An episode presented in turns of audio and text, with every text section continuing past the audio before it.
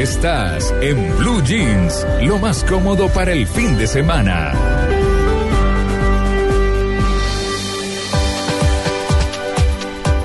Muy bien, semana dramática en el caso Colmenares. Los testimonios de los testigos fueron declarados como falsos y unos de los declarantes eh, afirmaron haber participado en la golpiza contra el joven estudiante. Julián Ríos. La siguiente declaración de Jesús Alberto Martínez, uno de los testigos contra Carlos Cárdenas, abrió la polémica. Sí tuve que ver con los golpes que se le propinaron a Luis Andrés Colmenares. Es que yo no estoy siendo falso. Ante esta versión, entrevistamos al fiscal que adelantó inicialmente el caso Colmenares, Antonio Luis González, y quien también está en la mira de la justicia. Él se defendió de las acusaciones y opinó sobre lo que dijo el testigo. Sorpresivamente, toda Colombia, incluido yo, escuchamos a uno de los testigos que califican de falso confesar que había sido partícipe o que participó en la golpiza que le dieron a Luis Andrés Colmenares. Entonces yo me pregunto hoy, ¿es falso alguien que se está inculpando de un homicidio? Pero hay muchos interrogantes que se hace la opinión pública. Por ejemplo, ¿por qué Jesús Alberto Martínez se autoincrimina? Noticias Caracol consultó al fiscal general Guillermo Mendoza Diego, quien explicó cómo sería ese proceso. Cuando una persona hace una manifestación de esa, la fiscalía tiene la obligación de investigar qué tan cierto es lo que esté diciendo.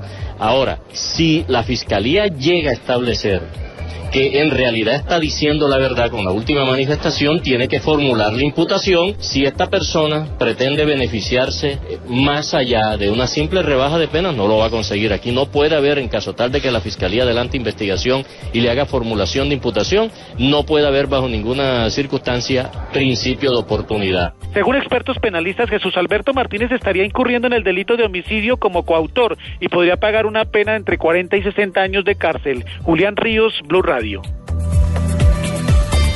6 y 38 minutos de la mañana. Este caso Colmenares sí que ha dado de qué hablar.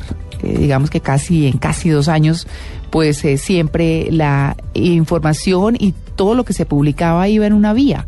Ahora dado, como dicen, se volteó la arepa.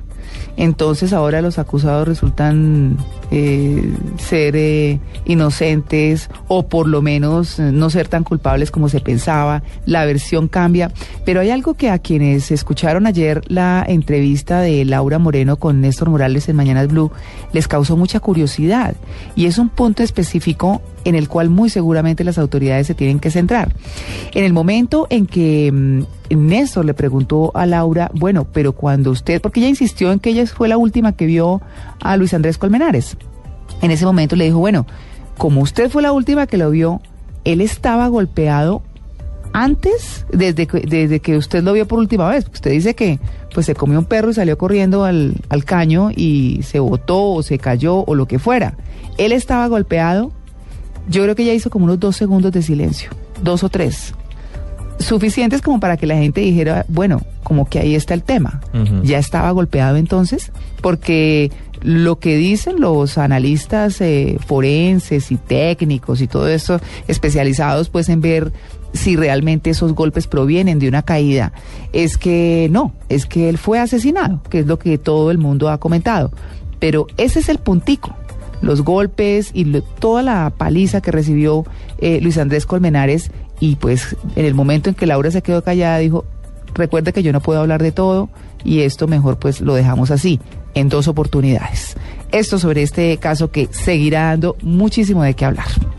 Muy bien, la Fiscalía General le imputó ocho delitos al exdirector de la Dirección Nacional de Estupefacientes, Carlos Albornoz Guerrero, en el proceso que se le adelanta por su presunta responsabilidad en la entrega de multimillonarios bienes entregados al narcotráfico. Daniela Morales. La Fiscalía General de la Nación le imputó ocho delitos al exdirector de la Dirección Nacional de Estupefacientes, Carlos Albornoz Guerrero, en el proceso que se le adelanta por su presunta responsabilidad en la entrega de multimillonarios bienes incautados al narcotráfico y entrega posteriormente a Camilo Bula, nombrado por el mismo Albornoz como depositario de dichos bienes. La Fiscalía reveló que posteriormente se habría confabulado con Bula para omitir las regulaciones establecidas por la ley en el avalúo de cuatro bienes inmuebles de la firma Procom Limitada y que habría ocasionado un detrimento patrimonial al Estado, pues el desfalco causado a la nación a través del manejo irregular es de aproximadamente 25 mil millones de pesos. Cabe resaltar que los delitos imputados al Bornoz son de peculado por apropiación en beneficio propio, fraude procesal, prevaricato por omisión,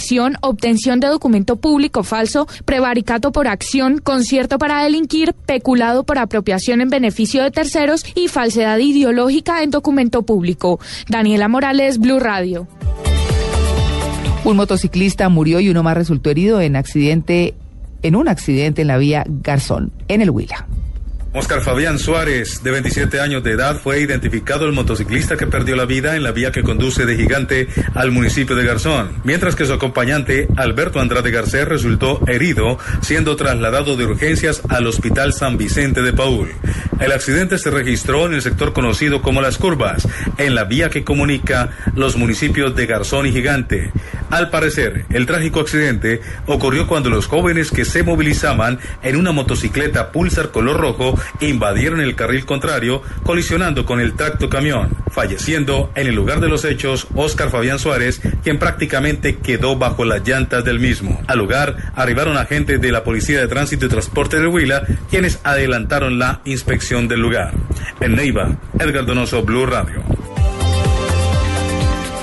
6 y 42 minutos de la mañana, el ministro de la Defensa, Juan Carlos Pinzón, fortaleció el poder de reacción de la Policía Metropolitana de Villavicencio. Eduardo García, buenos días. Buenos días. En Villavicencio, el ministro de Defensa, Juan Carlos Pinzón, señaló que con el presidente Juan Manuel Santos se tomó la determinación y se hizo el compromiso de fortalecer la seguridad en el país, siendo Villavicencio una de las zonas y ciudades que requiere de este esfuerzo y de su focalización.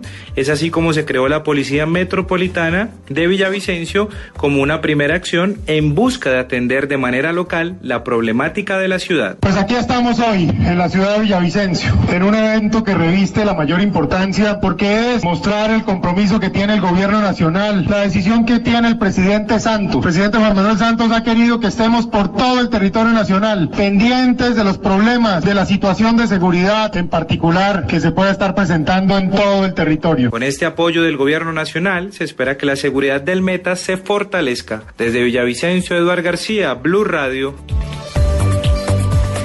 A las 6 y 43 minutos de la mañana entramos en contacto con Medellín, con Beatriz Rojas, que nos cuenta sobre que las autoridades mm, capturaron a un hombre que delinquía en la comuna 13 de Medellín. Beatriz, muy buenos días, adelante.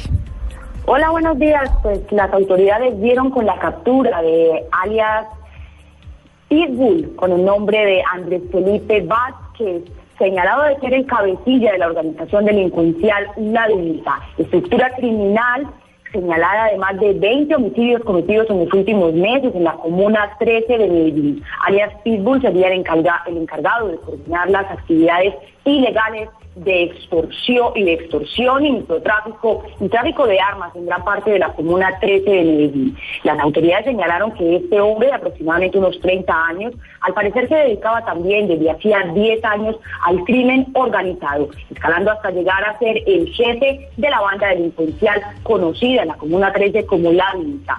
Alias Pitbull fue dejado a disposición de las autoridades y tendrá que responder por los delitos de homicidio agravado y porte ilegal de armas. En Beatriz Rojas, Blue Radio.